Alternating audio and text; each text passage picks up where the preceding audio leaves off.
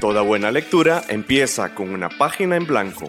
Página Cero, un podcast con recomendaciones de lectura, entrevistas, novedades y, mucha, pasión, por los libros. ¿Te animás a pasar la página? Hola, soy Ángela Arias y una de las alegrías de mi vida es como ver que actualmente en los medios de comunicación se está reconociendo aún más las identidades LGBTIQ y es algo que también estoy viendo en mis salones de clase, que ahorita ya tengo estudiantes LGBTIQ y nunca pensé que los iba a tener tan evidentes como por ejemplo con estudiantes trans.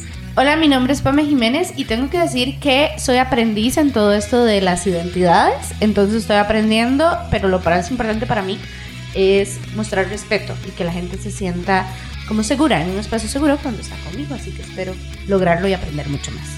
Y te damos la bienvenida a Página Cero. Bueno, estamos en la segunda parte de el que iba a ser el programa final sobre la conmemoración del Día de la Eliminación de la Violencia contra la Mujer. Seguimos hablando del libro Cómo ser mujer de Kaylin Moran o Kaitlin Moran. Morán y eh, nos acompaña aquí la trabajadora social Andrea Guadamuz. Andrea, muchísimas gracias por seguir en compañía de nosotros aquí en Página Cero. Hola Ángela, hola Pamela, de verdad muchas gracias por invitarme. A modo de compartir, realmente para mí es un gusto estar acá. Eh, mi nombre sí es Andrea y yo soy trabajadora social, pero también contarles que soy sobreviviente de violencia doméstica a muy temprana edad. Y estar en, en estos espacios para mí es una forma de recuperar mi capacidad de agencia y de recordarme a dónde estoy después de mucha resiliencia junto con mi mamá, que en realidad fue la valiente y tomó la decisión entonces, gracias de verdad. Este programa tiene un gran cariño para mí, especialmente en la fecha del Día de la No Violencia. Y ya con eso, entonces vamos a retomar este tema. Muchísimas gracias y le damos play. Interrumpimos este programa para comunicarle que hemos ganado la mención de honor en el Premio de la Comunicación Radiodifusión Francisco Chico Montero Madrigal 2023, otorgado por el Colegio de Periodistas de Costa Rica. No lo vamos a superar. Nunca. y por eso es que a partir de ahora y hasta el final de esta temporada vamos a seguir cacareándolo. Agradecemos este reconocimiento y seguiremos trabajando para traerles más programas de calidad.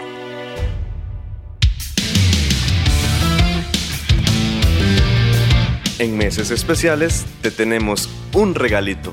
Te damos la bienvenida al bonus extra siguiendo hablando como esto de los impactos que nos da este libro, otra de las cuestiones que a mí, Ángela Arias Molina, me costó muchísimo como sentirme identificada, tiene que ver con lo que estaba conversando Andrea al puro inicio del programa con esto de la manera en que fuimos criadas, básicamente la religión. Entonces, por ejemplo, yo soy una, yo no he visto porno. Sí he visto películas o series de televisión disqueróticas y ahorita lo único que se me pone así en la cabeza es Bridgerton. ¿Lo han visto? Guilty pleasure, por cierto. Yo me quedo pensando, pero eso no es porno, eso es erótico. Pero te voy a decir una cosa. No te estás perdiendo nada.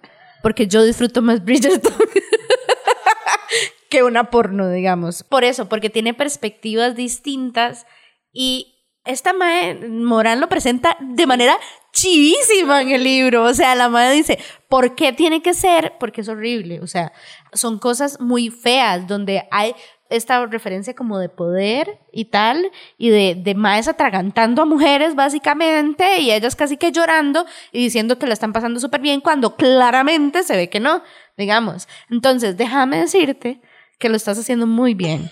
Te perdiste un trauma muy grande. ok, mi punto con esto es que también cuando ella habla, no solo del porno en sí, sino también de su vivencia de la sexualidad, entonces, a mí también me generaba como este, ¿verdad? cortocircuito en mi cabeza, porque claro, ella lo habla, 16 años, llega a la ciudad y va a acostarse con todo el mundo. Ella como, oh my, ¿verdad? A mí eso también me movió muchísimo, porque es decir, yo tampoco, voy a hacer aquí un poco con mi vida, pero digamos, yo vivo con mi novio desde hace cinco años. En pecado. En pecado, sí. Con concubinato escandaloso. Pero Jay es mi primer novio. ¿Me explico? O sea, Jay es mi primera pareja sexual, mi primer todo, digamos. Que mi Pamela, adolescente, está cayendo en cruz en este momento, porque yo me acuerdo que hubo una época, yo en algún momento había dicho que yo quería, ¿verdad?, vivir mi vida sexual así como, ¡woo! Porque Yo decía, jamás como con uno solo en la vida, ¿verdad? Y aquí estoy, haciendo todo lo contrario. Pero quiero decir, también eso permea. O sea, yo también, yo decía, qué fuerte tener 16 y decir, además, ese me gusta y yo le gusto también y voy a lograr que nos vayamos a vivir una noche de pasión. Me explico, para mí eso es, es imposible en mi realidad, en mi realidad de hace no sé cuántos años porque no sé contar, era imposible, era algo rarísimo. Vean qué interesante, porque aquí igual en confesiones, yo lo que puedo decir es que yo me vine muy joven a vivir sola a San José, o sea, a mis 17, 18 años yo empecé a vivir independiente y ahorita hay un, toda una movida alrededor del poliamor, digamos, de este tema de la libertad sexual, los polivínculos, qué sé yo, que precisamente habla de la responsabilidad afectiva. Y les puedo asegurar que cuando yo tenía 20, o sea, hace 10 años, este tema ni siquiera estaba colocado, al menos en el círculo donde yo me movía, de personas que también tenían polivínculos o relaciones poliamorosas. Y hay algo aquí como que a mí me queda resonando con el tema de la libertad sexual y es, para el, momento en el que ella escribe, ¿verdad? Nuevamente, es una hija de los 80 y precisamente 60, 70, 80 me parece que es cuando empezó a hablarse ya del poliamor. Pero en ese momento en la discusión era de que usted se hace responsable de sus sentimientos. Era un tema de mucha responsabilidad individual, pero ahorita, en pleno 2020, nos estamos dando cuenta que no, que es una responsabilidad conjunta, independientemente de la que la persona no sea tu pareja, por ejemplo, aunque sea un tema casual, ahí hay una responsabilidad afectiva porque, bueno, hay un, un psicólogo de Instagram que él habla de responsabilidad afectiva, pero él también lo pone como algún tipo de, ¿cómo es que le dice él? Responsabilidad afectiva, ah, ya me acuerdo, relaciones éticas.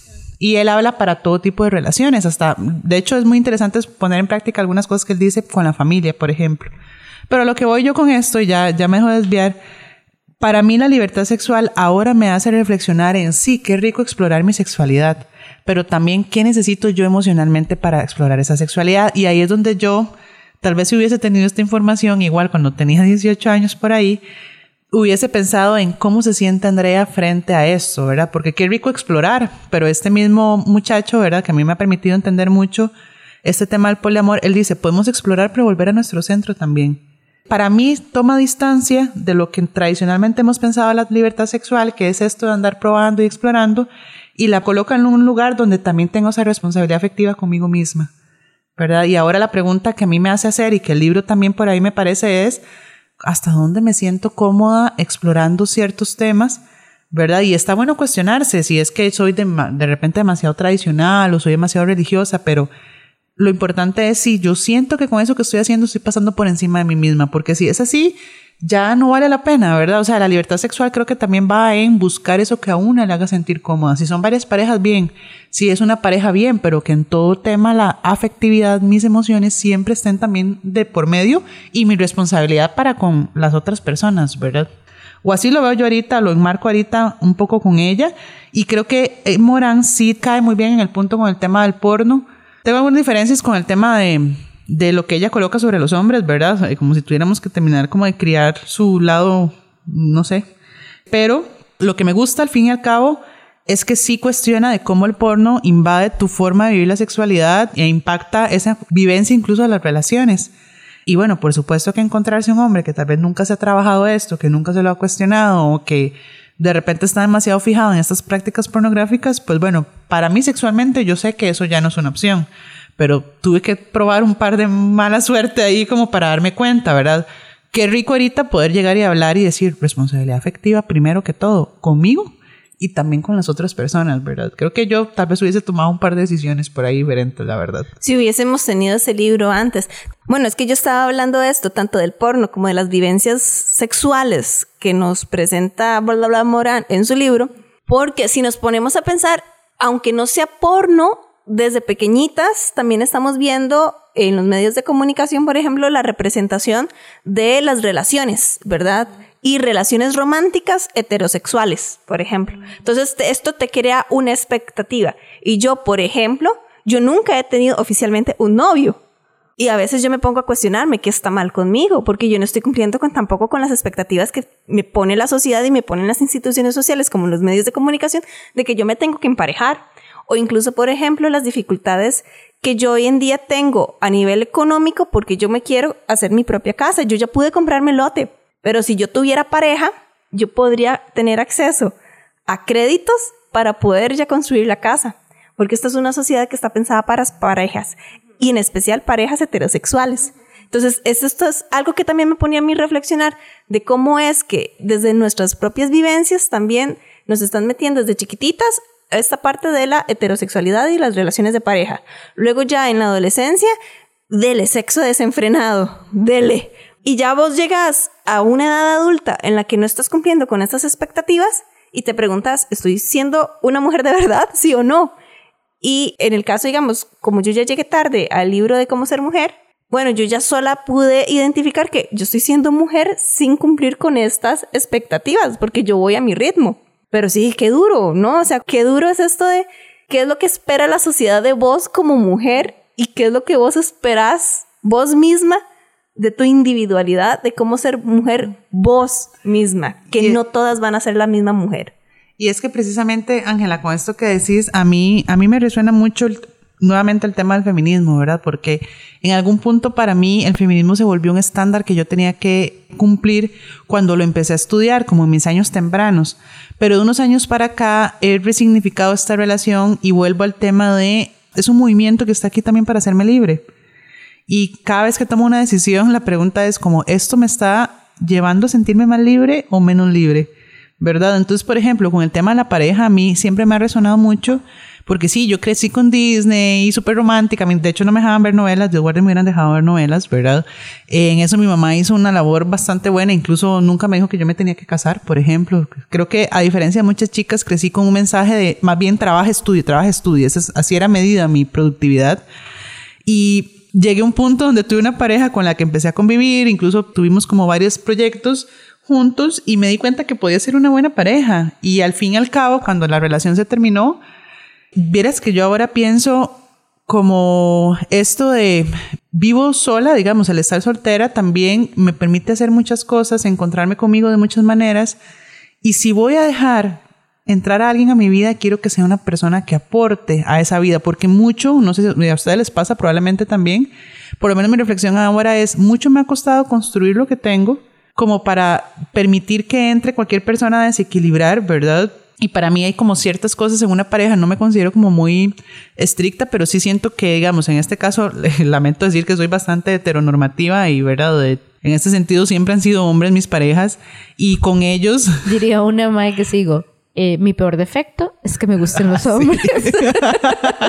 Por ejemplo, ese es uno de mis, de mis temas, ¿verdad? Y sí creo al fin y al cabo que este proyecto de pareja también puede ser pensado desde el feminismo, así como vos lo planteas. Bueno, ¿cuál es mi ritmo? Porque también el feminismo es riquísimo porque a una le, le quita una bendita de los ojos, ¿verdad? Pero al mismo tiempo te coloca muchas contradicciones, muchos dilemas que tenés que ir explorando y a veces es mucho trabajo interno una de cómo robustecerse, ¿verdad? Y a mí, por ejemplo, con el tema de la pareja, aunque nunca fue un tema para mí, yo ahora sí pienso como esto de, bueno, ya que es posible para mí tener pareja, ¿verdad? Y sostener una relación de pareja, quiero que sea alguien que venga a aportar a mi vida. Y ahí es donde siento que el feminismo me ayuda, ya después de casi 10 años de estar en esto, a tomar distancia de cualquier expectativa social que pueda tener, porque ahí es como, o sea, yo no voy a dejar entrar a alguien a mi vida solo por dejarlo entrar. O sea, hasta he hecho filtro en mis amistades, que para mí es como una de las relaciones más profundas y fuertes que hay, mucho más, digamos, con una persona con la que se supone que una va a compartir su vida, ¿verdad? Pero bueno. Y es que es, es loquísimo y ahora que ustedes dicen todo esto, también me pone a pensar, el tema es que es como una, ahora me doble filo, eh, porque por ejemplo, yo sí creo mucho en el empoderamiento, en todo esto, ¿verdad? Y, y, me considero una feminista, no una feminista perfecta, que eso es todo un tema, además, pero sí me considero una, una chica feminista. Y hubo un punto en mi vida en donde yo decía, no, es que yo tengo que ser yo, o sea, tengo que cuidarme yo, hacer todo yo, yo tengo que estudiar, yo tengo que trabajar, yo tengo que, ¿verdad? Y viene esta construcción también de girl boss, ¿me explico? De yo puedo con mi vida sola y yo soy y soy súper fuerte y tal. Y yo creo que algo que se nos olvida es que no somos superheroínas, somos personas. Somos seres humanos, digamos. Y también hay momentos en donde sí tenemos que ser fuertes y tenemos que, ¿verdad? Pero también tenemos la posibilidad de vulnerarnos ante ciertas personas, digamos. Pues, tenemos todo el derecho. Y tenemos el derecho de decir a qué quiero hacer y a dónde pongo mis fuerzas y a dónde no.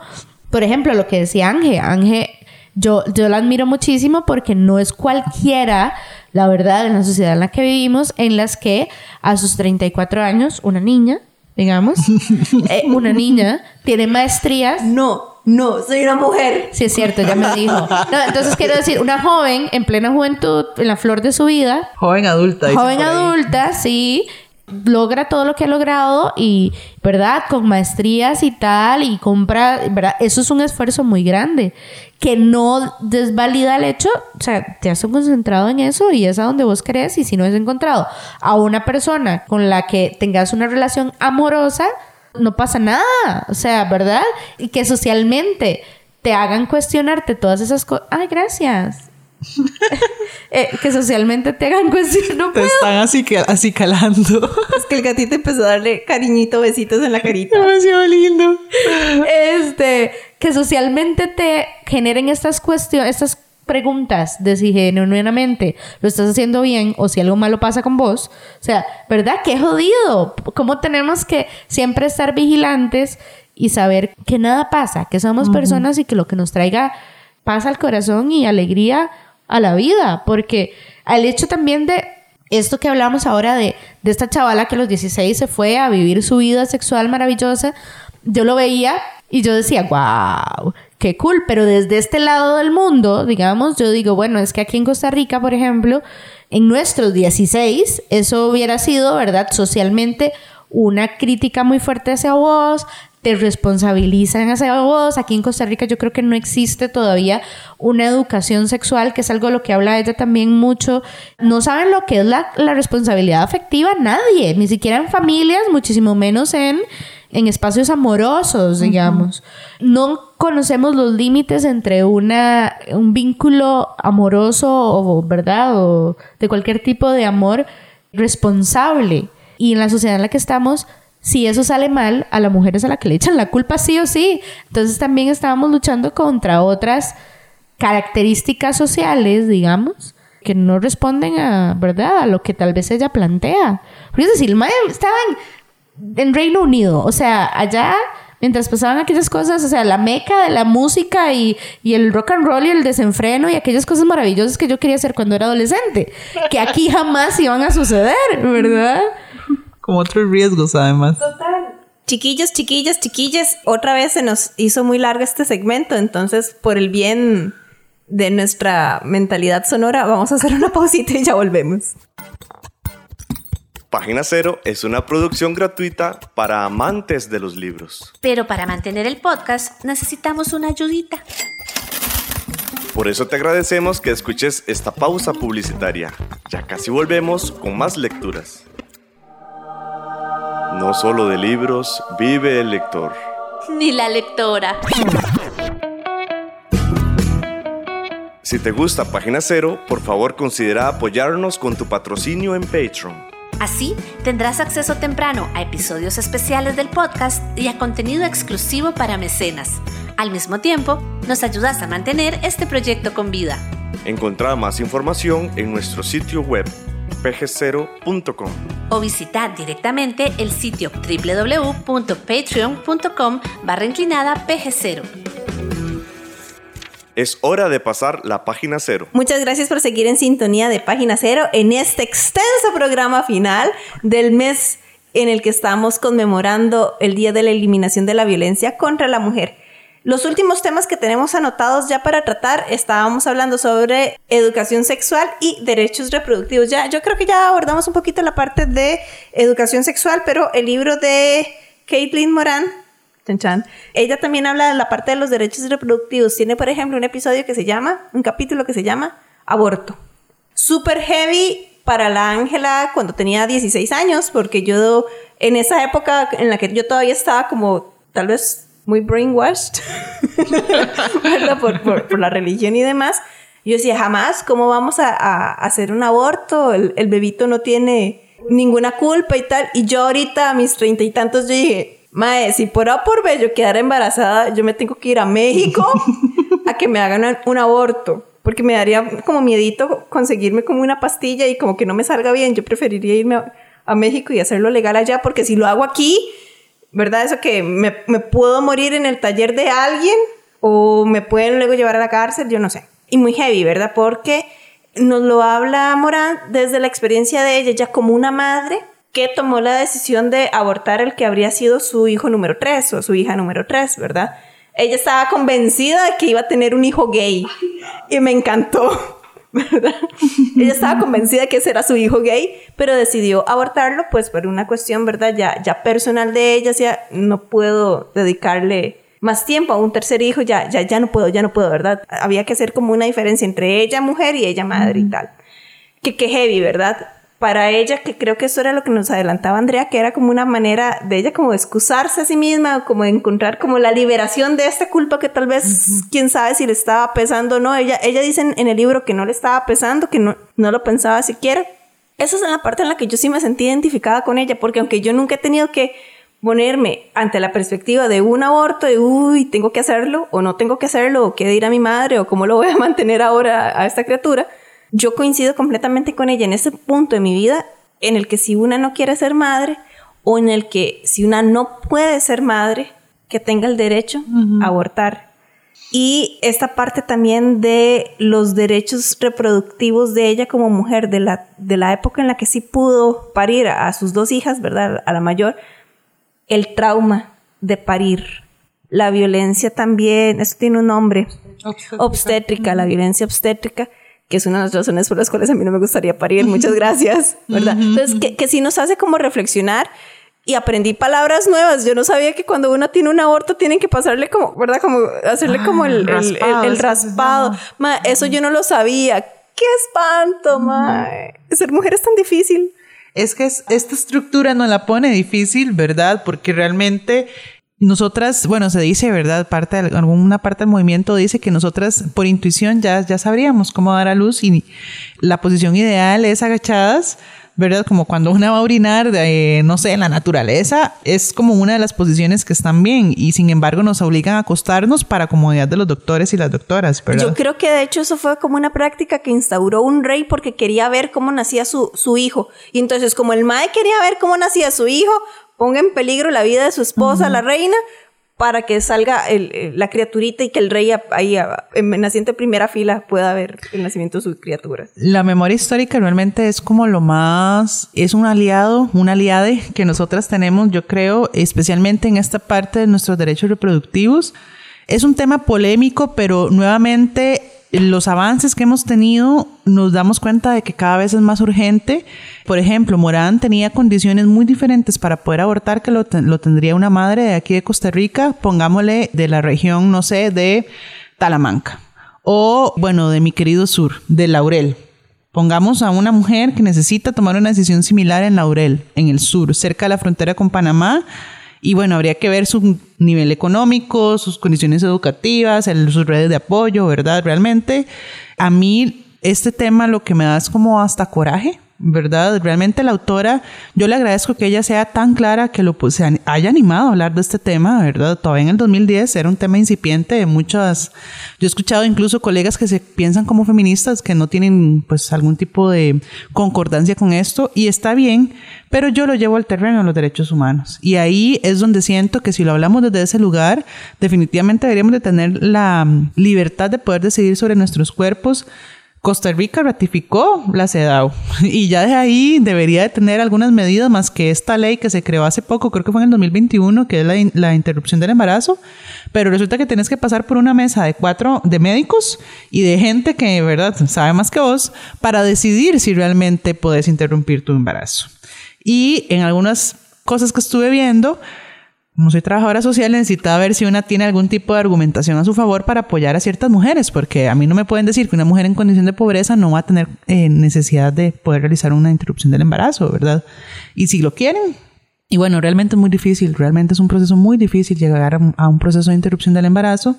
Y aquí a lo que voy es que realmente en derechos reproductivos tenemos un desafío importante, porque incluso si hablamos de métodos anticonceptivos, nosotras seguimos teniendo ahí mucho todavía, mucha tela que cortar. Y si quedamos embarazadas, ¿de quién es la culpa? Ah, pero nadie habla de la educación sexual, que era un tema que tocábamos ahora más adelante. Hashtag a mis hijos los educo yo. Por ejemplo. No, y qué fuerte, ¿verdad? Porque incluso, no sé si lo que voy a decir lo decía ella o lo decía otra autora, puede ser que se me confundan los libros, porque ya a una edad ya a uno se le confunde todo. Después de los 30. Sí, ya, ya no, no se logra bien, pero también el tema de la desmitificación de la persona que aborta. Porque yo me acuerdo, yo era como Ángel, digamos, que decía, no. Es más, en la U yo creo que hice un trabajo sobre siendo yo el feto diciendo, no, ¿por qué me quitan mis bracitos? ¿Verdad? Eh, terrible situación.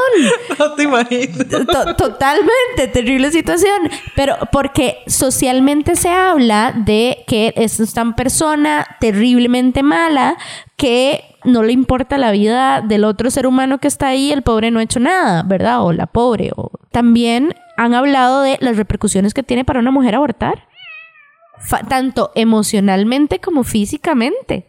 Y el peso que tienen, y aquí hablamos también de temas como los abortos espontáneos, ajá, que socialmente tenemos tan en blur todo ese tema que se le da el mismo peso desde una lógica, digamos, muy simplista, ¿verdad? Se le cuestiona de igual manera a una persona que tomó la decisión de interrumpir su embarazo plenamente en sus condiciones a mujeres que han tenido que interrumpir su embarazo porque otra persona decide sobre su cuerpo y les hacen terminar el embarazo y, ¿verdad? Las mujeres que por condiciones de salud sus embarazos se finalizan siendo ellas, digamos, no están ellos de acuerdo con esa decisión natural que tomó su cuerpo, digamos, por condiciones de salud. Entonces, a mí lo que me hace pensar mucho el tema del aborto es que socialmente se aborda desde una perspectiva súper simplista, que minimiza, digamos, que es un tema súper profundo que tiene que ver con los derechos humanos, con la individualidad, digamos, y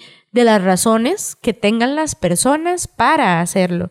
Que claro, que hay un tema de injusticias, ¿verdad? Como personas que las obligan a abortar y que también eso tiene que estar regulado. O como personas que probablemente también les puede valer tres hectáreas de pepino y, y- ¿verdad? Y se van a, a abortar porque no quieren, ¿verdad? y lo ven así, pero no todo en blanco y negro. No sé si me explico. Y creo que ella lo plantea de una manera muy interesante, porque recuerdo que ella fue la, una de las primeras que me dijo, ah, se puede abortar desde esa perspectiva. No sé si me explico. Ajá. Como que yo lo tenía todo muy estructurado a, sos una mala persona, porque sí, sos egoísta y ya. Nunca me había sentado a pensar en el trasfondo de la decisión, de que si hay razones más allá y ya después yo, siendo adulta y teniendo que vivir todos mis procesos de salud mental y de saber quién soy, identificarme conmigo, saber qué necesito para sentirme plena y un poquito cuerda. Cuando ya yo contrasto eso con las decisiones que ella dice, yo digo, wow, yo no sé si yo podría ser mamá en este momento.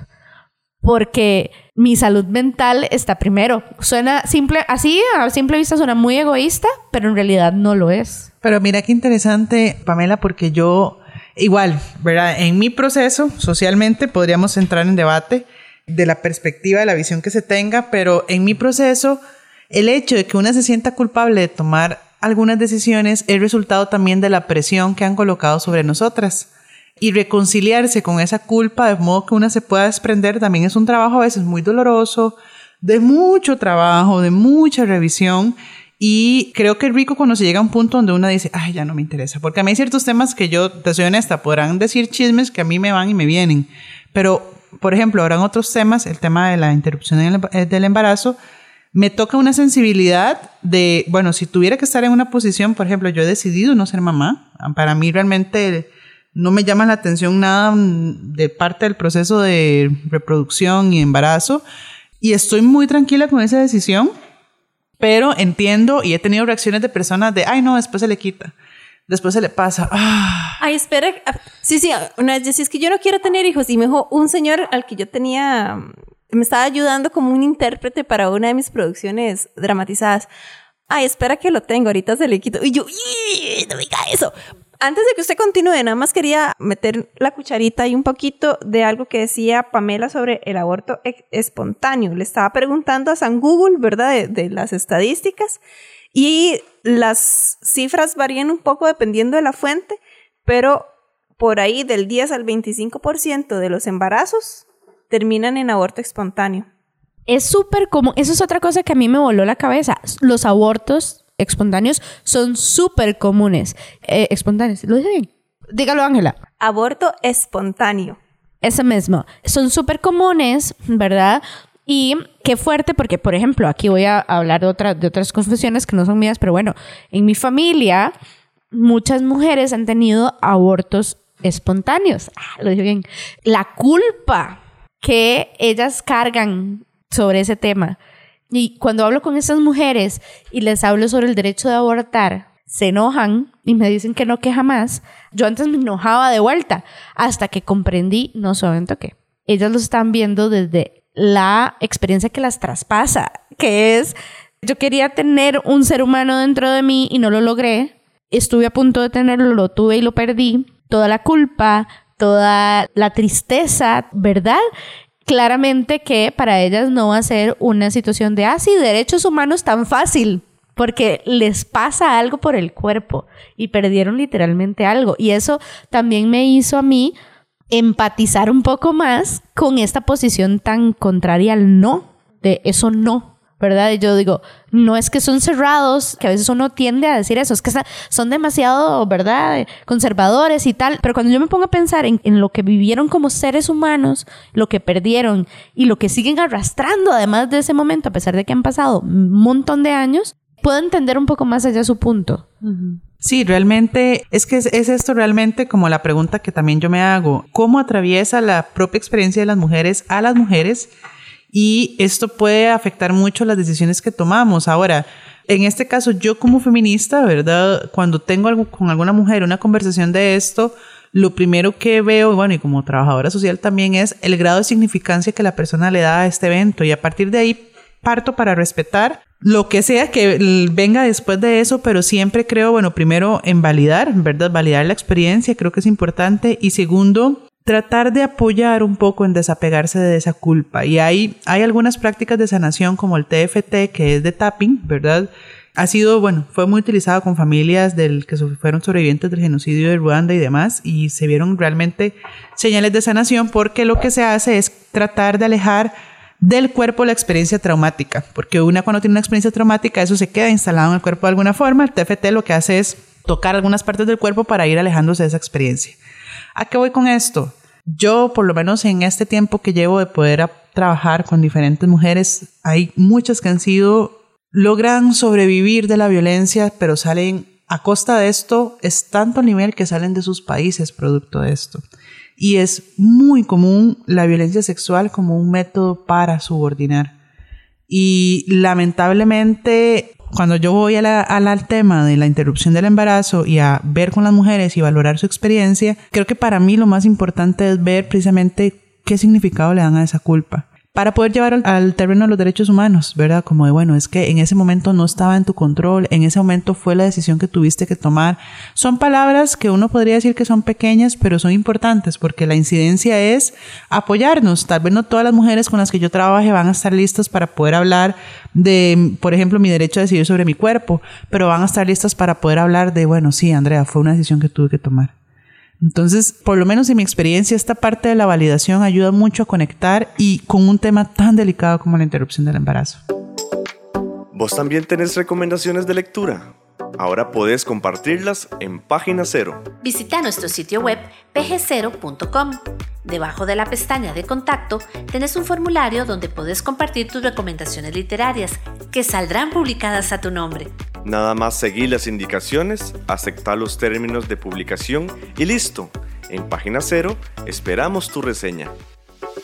Bueno, ya como para ir cerrando, a ver si lo logramos. um, algo que me hizo falta de este libro fue, por ejemplo, hablar de la transexualidad. Ahora, de nuevo, mm. comprendo, es un libro que se escribió hace 10 años, hoy en día está más normalizado, por lo menos está, no normalizado, disculpen las personas trans, lo dije mal, se está empezando a visibilizar más la transexualidad como tal. Y a mí sí me hizo falta un poquito como que se hablara también de esto, de cómo ser mujer si vos no naciste con una vulva, si no naciste con una vagina, si no naciste con lo que más adelante se iban a desarrollar en pechos, ¿verdad?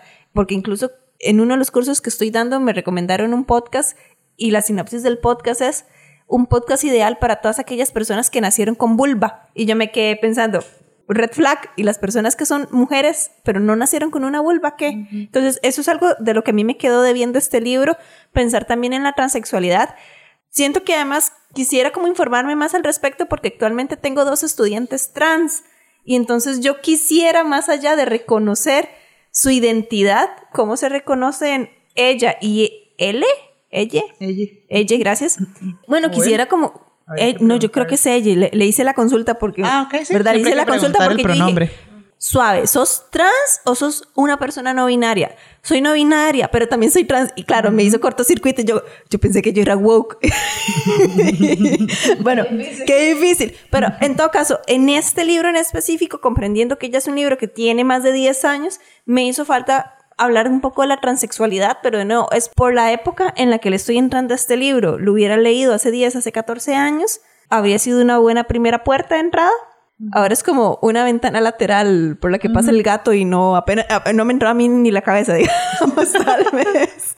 No, pero, pero mira, bueno, tal vez aquí también ya tratando de hacer una conclusión y ahora que hablas de este tema, creo que igual el tema de avance que vamos teniendo en derecho nos va descubriendo zonas donde ocupamos hacer incidencia, donde vemos que hay desafíos y definitivamente, y aquí esto es una posición personal porque yo sé que dentro de todo el movimiento feminista y sus varias expresiones, hay colegas que consideran que no deberíamos de incluir a las chicas trans.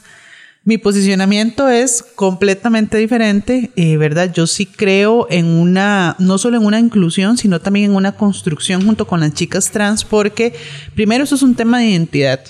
Y yo creo que si algo que estamos claras, todas las que somos feministas, es que es una respuesta también a este pesado sistema que, en el que vivimos. En el momento en que una mujer es trans también se enfrenta a estas presiones y sé que, hay muchas discusiones porque el hecho de que haya un pene por medio es un tema para muchas colegas, sin embargo, al verse enfrentadas a esas situaciones, yo no me veo dejando a alguien sola. Hay mujeres con las que yo no, por ejemplo, con algunas mujeres del feminismo más blanco y heteronormativo, pues yo no creo que tengan el mismo nivel de presión que tendremos nosotras, las que estamos, eh, no sé, desde abajo, con una condición económica ahí pulseándola y que, no sé, venimos de lejos y tenemos una tez de piel oscurita, por supuesto que no vamos a tener las mismas condiciones. Pero creo que aquí es donde el feminismo con perspectiva interseccional juega un rol y parte de ese rol es ir transformando precisamente esas relaciones y las mujeres trans son parte de esta transformación de estas relaciones también es muy rica, digamos, la discusión que hay alrededor de esto. Yo en lo personal sigo una página que se llama Detrás del Arco Iris, que es una página interesante porque habla mucho temas de educación. Por allá rescata un par de pensadoras interesantes y es una forma más lúdica, tal vez, de poder hablar generar un poquito más de educación en el tema. Realmente también, vean lo que les decía tal vez al inicio, todavía esta discusión del incluso de las siglas LGTBIQ+, me di cuenta hace poco que se está discutiendo y ver si se ¿Otra adopta algo. Sí, siempre se discute, ¿verdad? Y me parece riquísimo porque la teoría nunca va a ir al mismo nivel que la realidad, siempre va a ir un poquito más lenta, pero sí veo un esfuerzo que hay, una intención que hay por entender que hay luchas que son similares y que en algunos casos, por ejemplo, las chicas trans, incluso las personas no binarias, se van a ver muy envueltas en temas de violencias donde el feminismo ya pasó por ahí. ¿Por qué no aliarnos? ¿Por qué no incluirnos mutuamente? Para mí, yo, yo quisiera ahí también agregar esta parte de, claro, está el feminismo, este blanco heteronormativo y demás, que tradicionalmente excluía a las mujeres, por ejemplo, negras, a las mujeres indígenas. De nuevo, yo soy de ascendencia en algún momento en mi árbol genealógico, yo no sé en dónde, yo sé que yo tengo ascendencia negra, yo claramente también tengo ascendencia indígena. Y entonces claramente el feminismo blanco heteronormativo no calza conmigo, ya me está excluyendo. Entonces yo no me siento, digamos, como moralmente bien que si yo voy a aplicar el feminismo en mi, en mi vida, excluir de ese feminismo también a las mujeres trans, porque es también una comunidad vulnerable, tan vulnerable, no, más vulnerable de lo que soy yo, pero yo también soy una comunidad vulnerable dentro del mismo feminismo tradicional. Entonces me sentiría súper mega hipócrita excluyendo, por ejemplo, a las mujeres trans. Es que la, la, perspectiva interseccional en el feminismo involucra eso, involucra reconocer esas diferencias y esos puntos donde esa generalidad se filtra en mi vida cotidiana y me afecta en otros grados. A vos te afectará, por ejemplo, tu color de piel. En mi caso, yo podría decir que también. En caso de Pame, ella podría decir que hay otras cosas.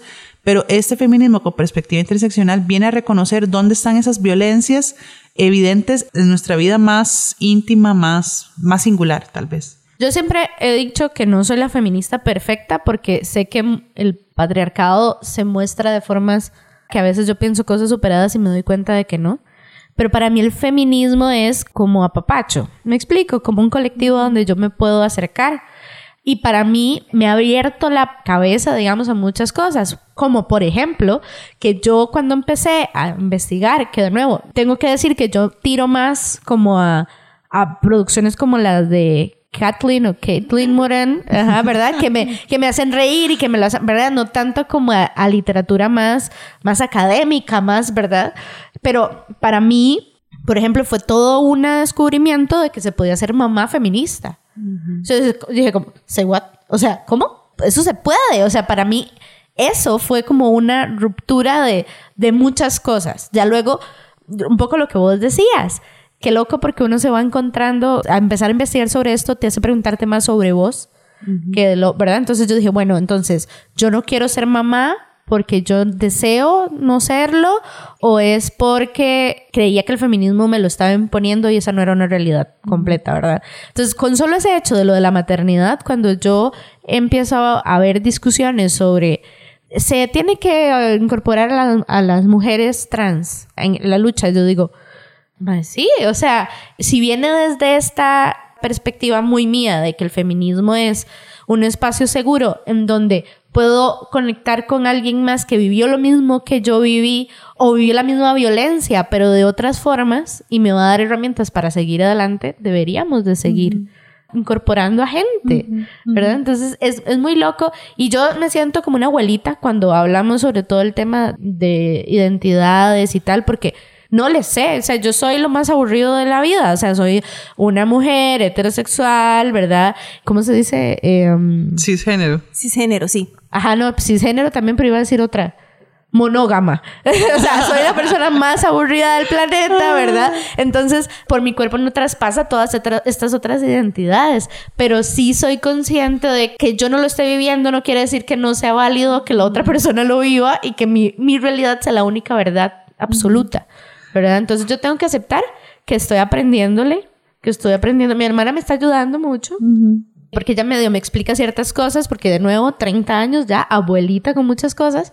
Pero qué loco, ¿verdad? Yo creo que lo más importante, lo que yo me llevo de todo lo que hemos hablado y tal, es que no nos se nos olvide que somos personas que sienten, que nuestros sentimientos son válidos, nuestros cuestionamientos son válidos y que por más que pensemos que esos cuestionamientos solo son de nosotras o nosotros y que estamos loques, no es cierto. Hay más gente alrededor que está viviendo lo mismo y que hablando y leyendo y buscando ayuda y buscando pares con los que podamos conversar de esto, la carga se nos hace menos pesada y podemos encontrar lo bonito de la vida.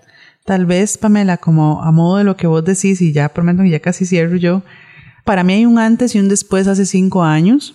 Yo me identifico como feminista, me considero una feminista en construcción, como diría una querida amiga, desde hace más de diez años, pero tuve una inflexión, diríamos, tuve un quiebre hace cinco años donde yo sentí que había fallado a mis propios valores. Y fue un proceso sumamente duro, debo decir, pero mi forma de volver al feminismo, porque sentía que no tenía ya como la moral para llamarme feminista, ¿verdad? Vean el nivel al que lo llevé un poco. Fue precisamente matriculé un curso sobre el feminismo en las ciencias sociales y en las ciencias duras. Y entonces vimos cómo se ha desarrollado toda la teoría feminista a lo largo de, su historia. Y esta misma profesora, a la que le tengo muchísimo cariño, ella, por ejemplo, siempre hizo énfasis, porque como yo estaba en mi crisis, ¿no? Yo le pregunté a ella, bueno, ¿qué pasa cuando yo siento que yo fallo a eso? ¿Qué puedo hacer? Y ella explicaba muy bien que el movimiento es muy diverso, así como el movimiento ambiental, así como el movimiento, pongan el nombre que quiera, todo movimiento va a tener expresiones muy diversas. ¿Qué es lo que ella recomendaba? Tener un poco identificado dónde está una. Y a partir de eso tratar de construir, porque muchas veces también el movimiento lo intentan debilitar eh, mediáticamente diciendo que una persona en particular es la que representa a toda esa diversidad y vieras que yo desde ese momento agarré como este estandarte y lucha de decir, no, el movimiento feminista es muy diverso y no lo podemos tampoco castigar por esa riqueza. Más bien en esa riqueza es que construimos. Y creo aquí yo también que es donde nos podemos sentar a hablar y establecer ciertos acuerdos de, por ejemplo, los derechos humanos, queramos o no, han permitido que haya avance en algunos temas de la agenda. Bueno, ahí hay un lugar de incidencia desde diferentes lugares, de diferentes cosas, lo artístico, lo creativo, lo cultural. Eso es un medio de lucha riquísimo. Y ahí también hay diferentes expresiones feministas. Entonces, esto, por ejemplo, la feminista perfecta también a veces viene resultado de nuestra historia, de que nos han hecho creer que tenemos que ser mujeres perfectas y encontramos un movimiento donde muchas veces también hay muchas discusiones muy acaloradas y de repente la, lo que nos queda también nuevamente la culpa. Entonces vean ustedes, siempre va a estar ahí ese bichito con el que nos queda, ese chip va a estar ahí siempre jugándonos una pasada. Y yo sí creo ahora como feminista que mi tarea es revisarme yo, y entender yo con qué cosas sí, con qué cosas no, pero qué cosas no son negociables. Entonces, por ejemplo, el tema de la corporalidad, lo que hablábamos, el tema de los derechos sexuales y reproductivos, el tema de la maternidad. Ya sabemos que ahí cada mujer está en derecho a decidir siempre y cuando sea la decisión con la que ella se sienta bien. Podemos discutir con otras colegas que tengan una posición diferente, pero ¿cuál es el punto acá? Que todas seamos libres de poder tomar la decisión independientemente de dónde venga, digamos, o, hacia dónde nos veamos en unos años.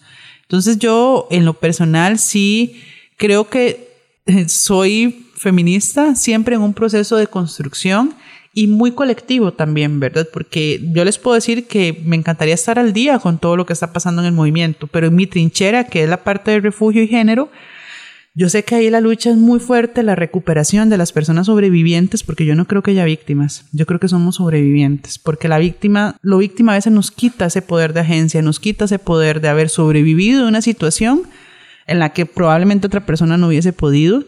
Y yo en lo personal sí creo que las, el trabajo con personas sobrevivientes, el nivel de trabajo que logramos hacer ahorita es gracias a todas las áreas que hemos logrado ir cubriendo como movimiento, independientemente que tuviéramos coincidencias o no aquí vuelvo al tema, ya lo prometo que cierro con el tema de feminismo, de ser una feminista perfecta. ¿verdad? Estamos en un proceso de construcción y nos merecemos también equivocarnos a veces, pero qué rico porque también este movimiento te permite observarte críticamente y tratar de afinar esas cosas y volveremos a encontrarnos con algunos males, pero ahí vamos. Estamos en la red. Búscanos en Facebook, Twitter, Instagram y YouTube. En estas redes sociales nos encontrás como PG0. Muchísimas gracias por habernos acompañado aquí en Página Cero. Ahora sí, ya para cerrar, porque ya estamos marcando casi que dos horas, qué increíble. Bueno, en grabación, no sé en edición. Pamela, si tuvieras que recomendar este libro, ¿cómo lo harías? Así, flash, Pamela, sé breve. Léalo. no, eh, no, creo que este libro es para aquella persona que quiera introducirse en el tema del feminismo, que le dé susto al tema, que quiera saber de qué están hablando y quiera como meter como el piecito en la piscina para ver si está muy fría o muy caliente. Esa es mi recomendación. Andrea, usted también, Flash, dele. Bueno, recomendaría que lo lean con notas a la par y tal vez haciendo una interrelación entre otros planteamientos, especialmente latinoamericanos. Creo que ahí eso ayudaría mucho como a darle más fuerza a este libro y entenderlo en su contexto y entenderlo en el nuestro. Y finalmente yo se lo recomendaría a una persona joven que quiera empezar a aprender un poco sobre su cuerpo, sobre la sexualidad y demás, que es como decía Pamela, como para entrarse el piecito en la piscina a ver si está frío o caliente.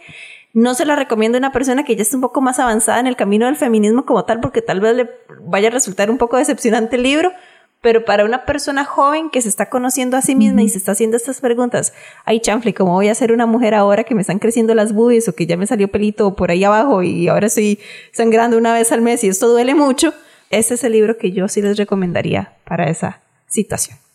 Y ya con eso, a ver, Pamela, ¿ya terminamos de verdad? No, tiene una idea. Es que se me ocurrió una idea. ¿Se imaginan? Como ha hecho varios libros, ella después, ¿se imaginan qué chido sería ponernos de tarea leer otro libro de ella tal vez más actual y ver qué pensamos sobre las nuevas posiciones que tenga, digamos, porque yo les, le perdí la pista, digamos, un poco, estaría cool.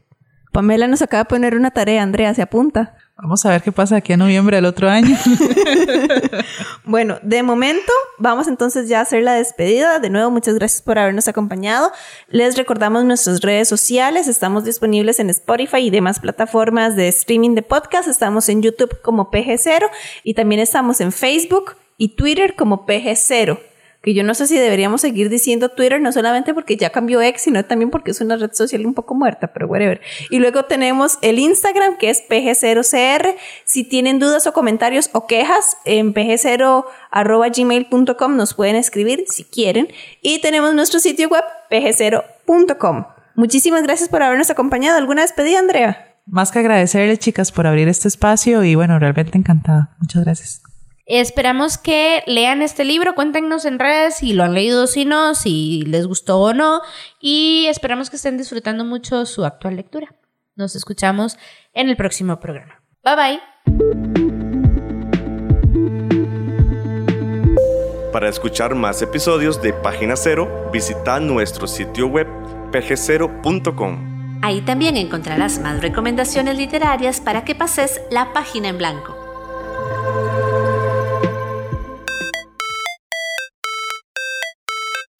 En esta producción participaron Sadie Salas y Manuel Zumbado. En locución. Página Cero es una producción de Pamela Jiménez y Ángela Arias. Página Cero es una producción sociocultural y educativa sin ánimos de lucro. Para más recomendaciones literarias, visita nuestro sitio web pg0.com. Para cualquier consulta o sugerencia, escribinos al correo electrónico pg0.gmail.com. Y si te gusta este podcast, por favor considera apoyarnos con tu mecenazgo en www.patreon.com barra inclinada pg0 y recibí adelantos y contenido exclusivo. Ahora sí, pasa la página en blanco e inicia la lectura. ¡Felices, letras!